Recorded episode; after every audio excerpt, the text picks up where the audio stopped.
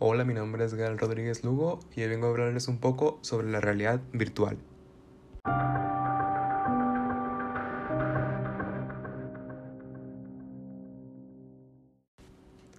Pero bueno, ¿qué es la realidad virtual? Es un entorno de escenas, objetos de apariencia real por medio de tecnología informática que hace pensar al usuario que estar inmerso con lentes dedicados a ello. El concepto en sí de realidad virtual nace en el año de 1965 cuando Ivan Sutherland publicó un artículo llamado The Ultimate Display. El mismo desarrollaría dos años después el primer programa diseñado para crear mundos virtuales con imágenes 3D. La primera compañía de videojuegos que, que optó por la realidad virtual fue Nintendo en 1995 con el Virtual Boy, que fue y se mantiene el hecho de que es la peor consola de Nintendo hasta la fecha. Después siguió Sega con Sega VR, pero nunca salió al mercado.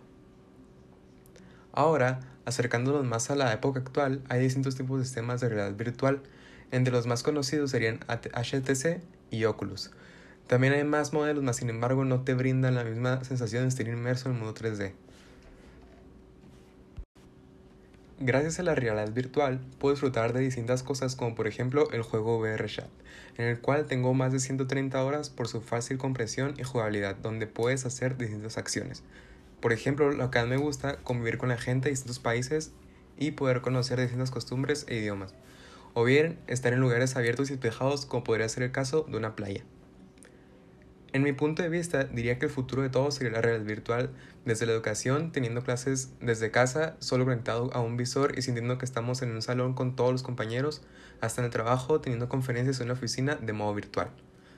Un ejemplo muy, muy claro es la intención de Mark Zuckerberg, fundador de Facebook, quien habló hace poco sobre el futuro de la realidad virtual y cómo quiere lograr un futuro eficientar las actividades del día a día. Bueno, pues eso ha sido toda mi parte sobre la red virtual, espero y que en un futuro no muy lejano se pueda ampliar de manera eficiente para nuestro día cotidiano.